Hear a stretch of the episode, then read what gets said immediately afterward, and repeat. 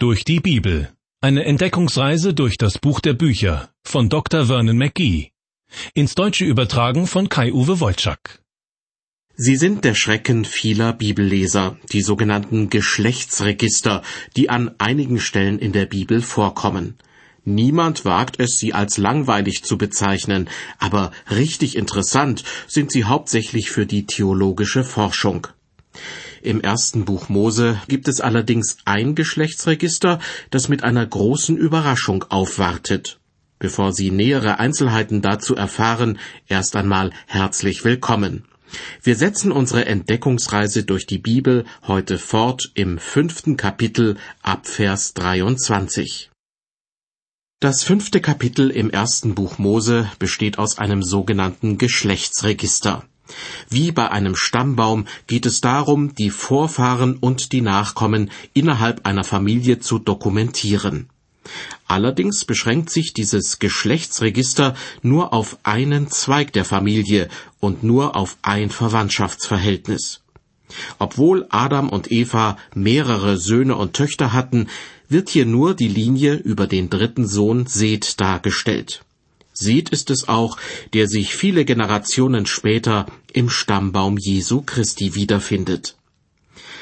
Trotz dieser interessanten Details scheint das Kapitel 5 ziemlich langweilig und auch ein wenig niederdrückend zu sein.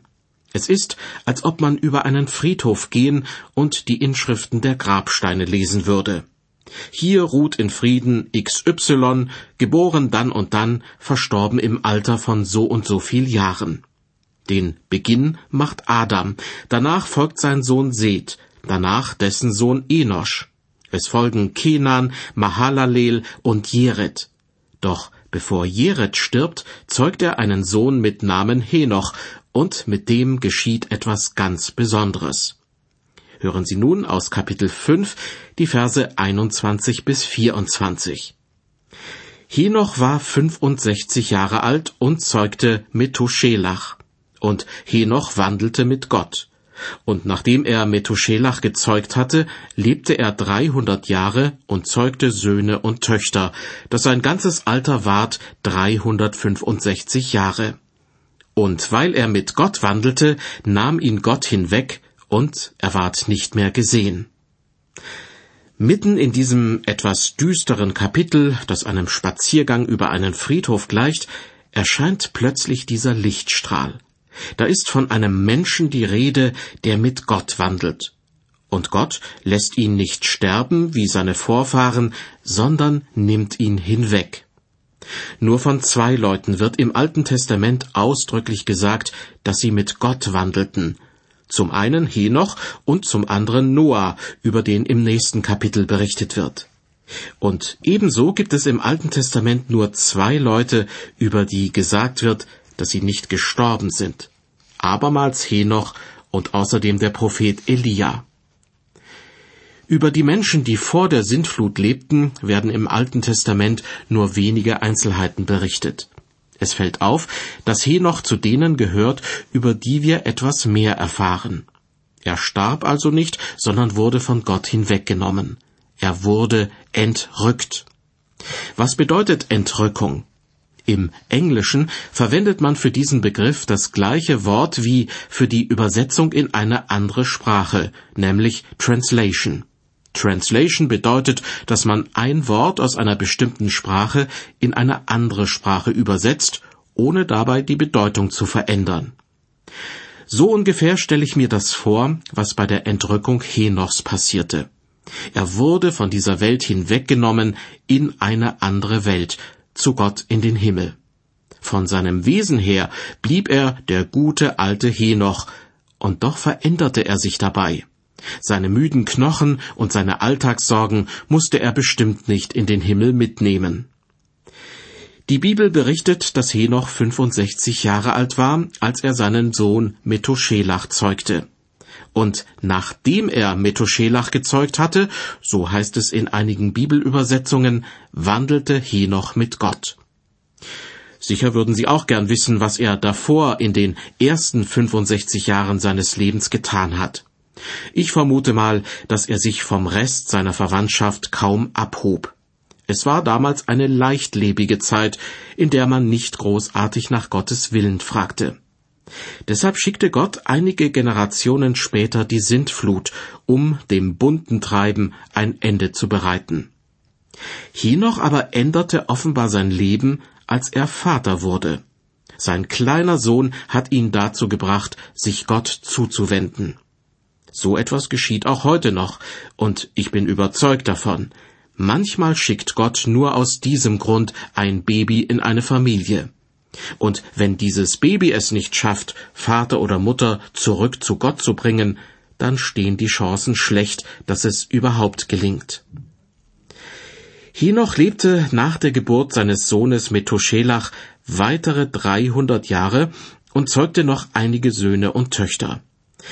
Im Alter von 365 Jahren starb er jedoch nicht, so berichtet die Bibel, sondern Gott nahm ihn hinweg und er ward nicht mehr gesehen. Was bei einer Entrückung genau passiert, weiß niemand. Dennoch finde ich die folgende Geschichte, die ein kleines Mädchen in der Sonntagsschule darüber gehört hat, wirklich hilfreich. Eines Tages kommt das Mädchen nach Hause und erzählt seiner Mutter, die Sonntagsschullehrerin hat uns heute erzählt, wie Gott mit Henoch spazieren ging. Du meinst sicher, dass Henoch mit Gott wandelte, erwidert die Mutter lächelnd. Doch das Mädchen fängt an zu erzählen. Jeden Tag kam Gott bei Henoch vorbei und hat ihn gefragt, Hast du Lust, mit mir spazieren zu gehen? Und jedes Mal kam Henoch aus seinem Haus heraus und ging ein Stück mit.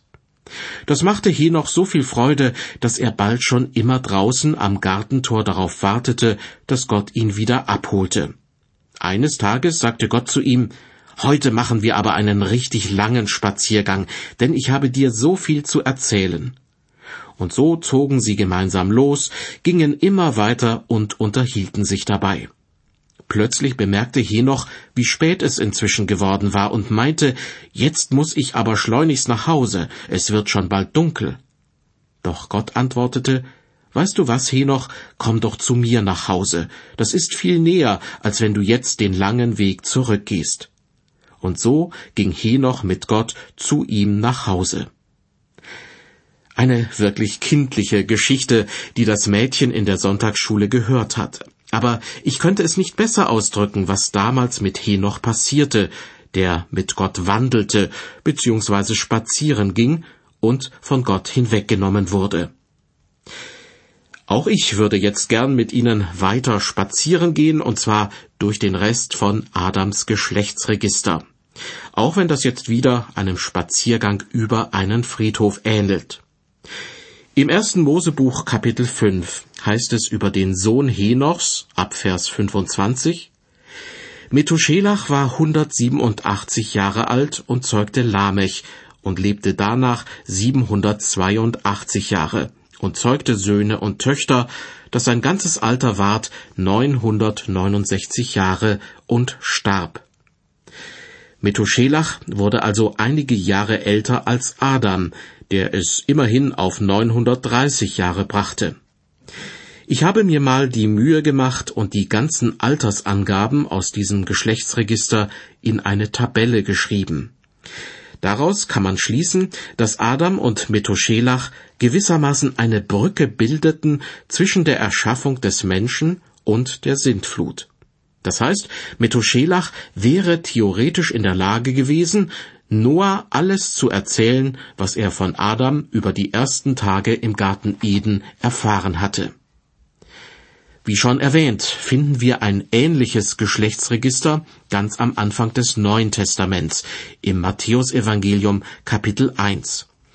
Dort wird der Stammbaum Jesu in drei Blöcken zu je 14 Generationen nachgezeichnet, und zwar zurück bis zum Stammvater Abraham. Vergleicht man diese Angaben mit dem Alten Testament, so stellt man fest, dass manche Vorfahren übersprungen wurden. So könnte das auch sein in dem Geschlechtsregister von Adam über Seth bis Noah. Warum? Diese Frage kann ich Ihnen nicht beantworten. Die Heilige Schrift setzt in dieser Hinsicht offenbar andere Maßstäbe an als ein Wissenschaftler oder ein Familienforscher. Ich will damit nicht sagen, dass ich die Bibel für weniger akkurat halte, aber in manchen Dingen lässt sie verschiedene Deutungsmöglichkeiten offen. Das hängt wohl damit zusammen, dass Gott vor allem seine Heilsgeschichte mit den Menschen in der Bibel nachzeichnet. Interessant ist die Bedeutung des Namens Methuselach. Er bedeutet so viel wie fortschicken und könnte sich auf einen Speer beziehen, der fortgeschickt, also geworfen wird. Andere Bibelausleger meinen, Methuselach bedeutet, wenn er tot ist, wird es geschickt werden. Was könnte denn geschickt werden? Die Sintflut. Tatsächlich beginnt sie in dem Jahr, in dem Methuselach gestorben ist. Das lässt sich anhand der Zahlenangaben ausrechnen.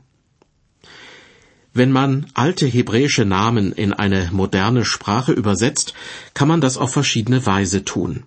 So kennt man etwa den Propheten Hesekiel auch unter dem Namen Ezechiel. Genauso verhält es sich mit dem Namen Methuselach. Methusalem dürfte vielen geläufiger sein. Über eine Person, die sehr alt geworden ist, sagt man ja, sie sei so alt wie Methusalem. Aber auf 969 Jahre, wie die Bibel berichtet, hat nur er es gebracht. Was mag der Grund dafür sein, dass er so alt werden durfte? Vielleicht sollte er ein lebendiges Zeichen für Gottes große Geduld und Gnade sein. Die Zeitgenossen Methuselachs konnten damit jedoch nicht so viel anfangen, denn im Neuen Testament erinnert der Apostel Petrus ausdrücklich an jene, Zitat, die Gott vor langer Zeit ungehorsam waren, als Gott geduldig wartete, während Noah sein Schiff baute.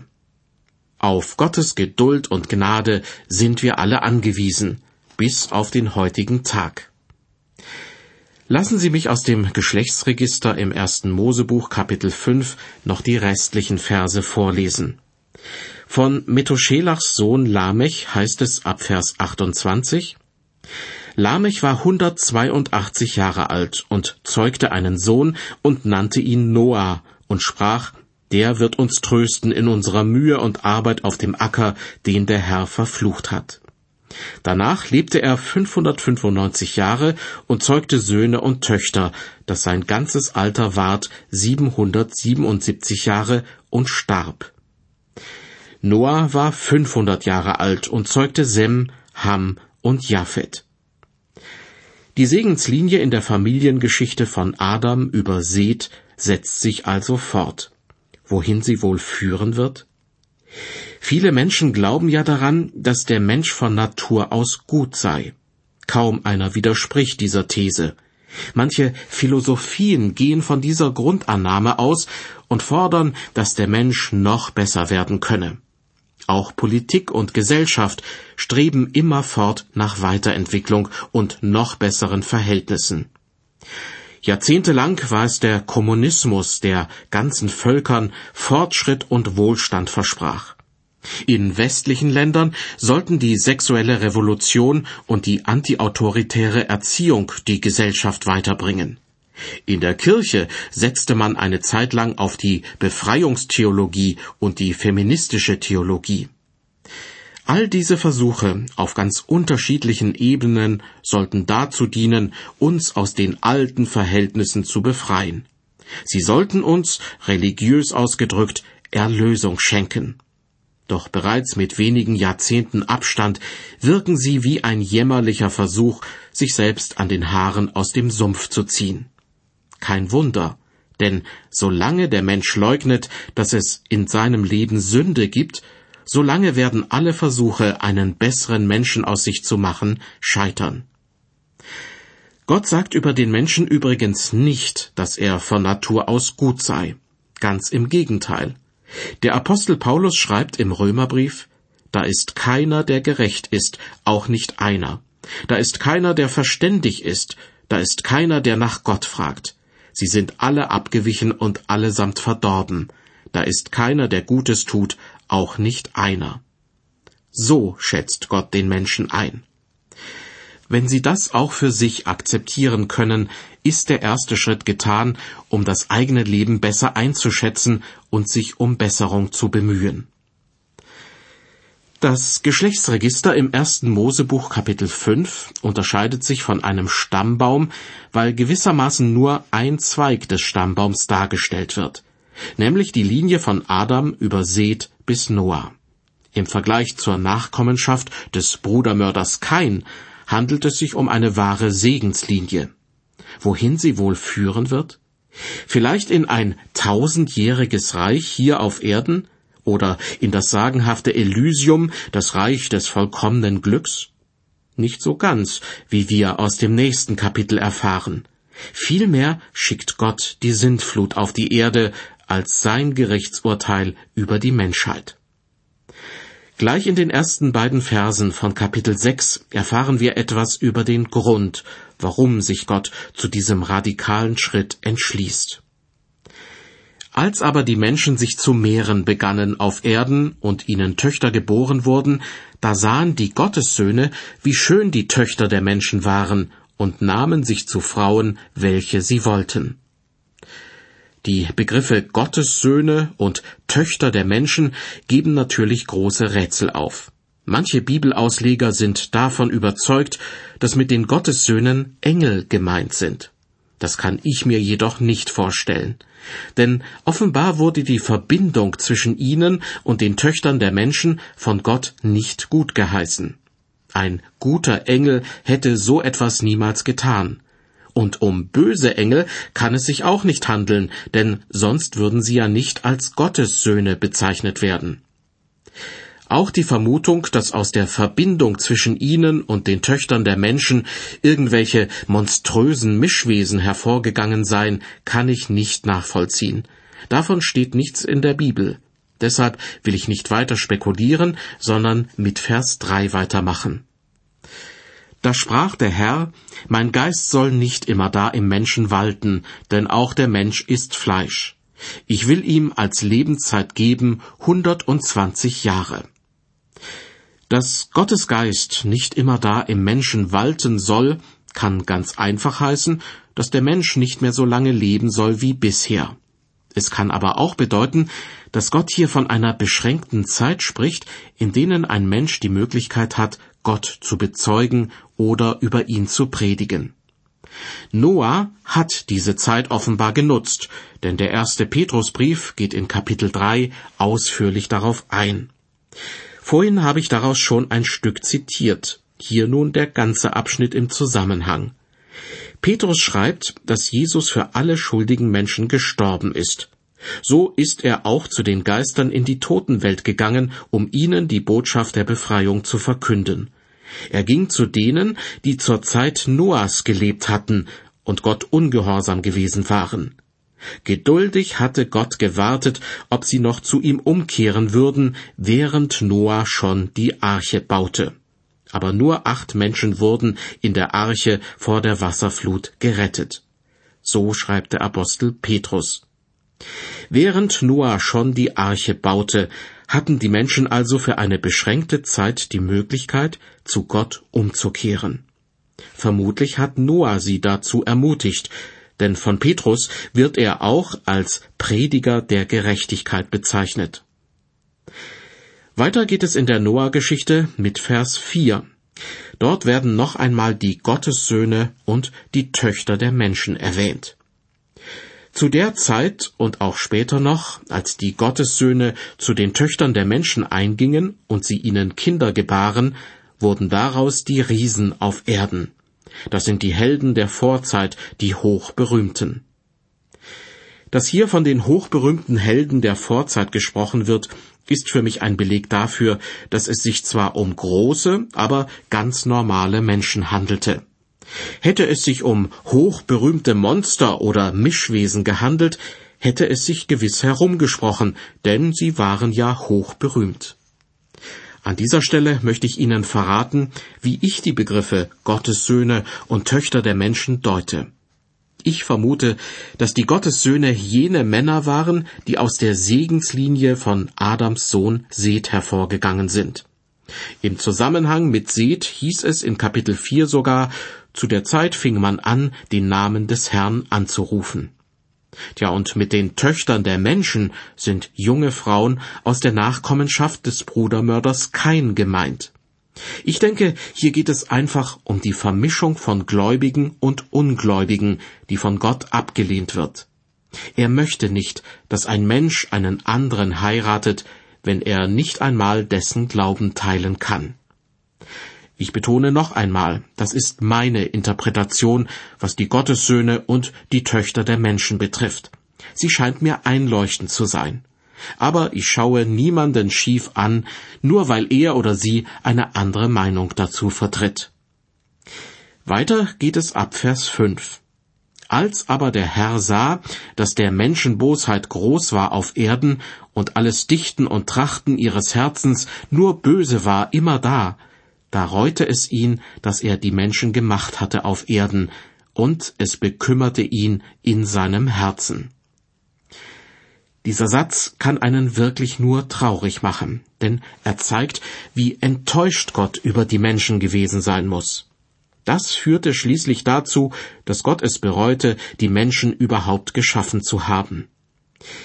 Hinter diesem Gedanken steckte jedoch kein unbändiger Zorn, der sich explosionsartig über die Menschen entladen sollte, sondern es bekümmerte ihn in seinem Herzen. Weiter ab Vers 7. Und er sprach, ich will die Menschen, die ich geschaffen habe, vertilgen von der Erde, vom Menschen an bis zum Vieh und bis zum Gewürm und bis zu den Vögeln unter dem Himmel. Denn es reut mich, dass ich sie gemacht habe. Aber Noah fand Gnade vor dem Herrn. Auch in diesen beiden Versen zeigt sich, dass Gottes Strafgericht, das er hier ankündigt, keine unüberlegte Strafaktion ist. Denn offenbar nimmt Gott jeden einzelnen Menschen wahr und sieht dabei, dass sich ein gewisser Noah anders verhält als all die anderen. Die Verse acht bis zehn Aber Noah fand Gnade vor dem Herrn. Dies ist die Geschichte von Noahs Geschlecht. Noah war ein frommer Mann und ohne Tadel zu seinen Zeiten. Er wandelte mit Gott und erzeugte drei Söhne, Sem, Ham und Japhet. Der Grund, warum Noah vor dem Strafgericht Gottes bewahrt werden sollte, liegt auf der Hand. Er wandelte mit Gott. Noch ein bisschen deutlicher wird der Schreiber des Hebräerbriefes im Neuen Testament. Durch den Glauben hat Noah Gott geehrt und die Arche gebaut zur Rettung seines Hauses, als er ein göttliches Wort empfing über das, was man noch nicht sah. Durch den Glauben sprach er der Welt das Urteil, und hat ererbt die Gerechtigkeit, die durch den Glauben kommt. Tatsächlich brauchte Noah eine gehörige Portion Glauben, um mitten auf dem trockenen Land eine Arche zu bauen. Ebenfalls im elften Kapitel des Hebräerbriefes ist übrigens davon die Rede, dass durch den Glauben Henoch zu Gott entrückt wurde. Auf den Glauben kommt es also an. Deshalb bin ich guter Hoffnung, dass alle Christen auch die mit einem schwachen Glauben dabei sein werden, wenn Gott eines Tages seine Gemeinde entrücken wird. Aber wie passt das zusammen mit der Tatsache, dass Gott zur Zeit Noahs den größten Teil der Menschheit auslöschen wollte? Hören Sie zunächst die Verse 11 bis 13. Aber die Erde war verderbt vor Gottes Augen und voller Frevel. Da sah Gott auf die Erde, und siehe, sie war verderbt, denn alles Fleisch hatte seinen Weg verderbt auf Erden. Da sprach Gott zu Noah, Das Ende allen Fleisches ist bei mir beschlossen, denn die Erde ist voller Frevel von ihnen, und siehe, ich will sie verderben mit der Erde. Warum Gott alles Leben auf der Erde vernichten wollte, dafür gibt es eine ganze Reihe von Gründen. Da ist zunächst ihre Verderbtheit. Darüber hinaus hatte Gott vieles unternommen, um die Menschen in die Gemeinschaft mit ihm zurückzurufen. Aber sie haben nicht darauf gehört. So hatte Gott im Zusammenhang mit dem Sündenfall einen Erlöser angekündigt, auf den die Menschen ihre Hoffnung setzen sollten. In Anwesenheit von Adam und Eva hatte er zur Schlange im Garten Eden gesagt, der soll dir den Kopf zertreten. Doch statt an dieser Prophezeiung festzuhalten, gingen die Menschen lieber ihre eigenen Wege. Dann passierte die Geschichte mit Kain und Abel. Sie sollten für Gott ein Opfertier schlachten, als Zeichen dafür, dass Gott darauf verzichtet, den eigentlichen Sünder zu bestrafen. Während Abel gehorsam war, dachte sich Kain eine andere Opfergabe aus. In dieser Hinsicht sind viele Menschen dem Kain ziemlich ähnlich. Statt auf die Bibel zu hören und Gott zu gehorchen, denken sie sich etwas vermeintlich Besseres aus.